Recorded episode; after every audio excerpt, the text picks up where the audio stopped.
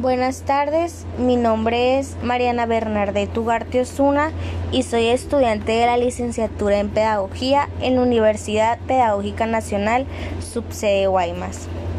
El capítulo de hoy está destinado para la materia de aspectos sociales de la educación, impartida por el maestro Jorge Ibarra. El tema de hoy es el trabajo y la formación humana. Desde hace tiempo atrás, una de las mayores dificultades que existe en el ámbito de la tarea educacional es que ésta vive en una constante confusión, pues los fenómenos de la formación humana y la capacitación en muchas ocasiones son confundidos. Sin embargo, el día de hoy trataré de ser lo más concisa posible al hablar de cada uno de estos términos. Cuando nos referimos a la formación humana, es usual que pensemos en la educación escolar pues es aquí donde a través de la convivencia los niños comienzan a adquirir ciertas conductas, esto tanto positivas como negativas. Es a través de la convivencia que se da el respeto, la empatía y hasta cierto punto ellos comienzan a adquirir cierta conciencia social.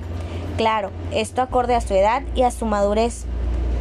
Esto hace referencia a que la educación debe centrarse en la formación humana del educando y no solo en la técnica como en muchas ocasiones se piensa, pues ambas de cierta forma se complementan.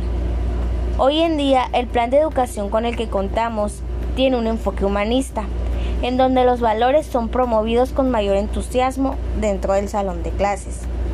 La educación no es algo que deba ser solo la formación para niños y niñas.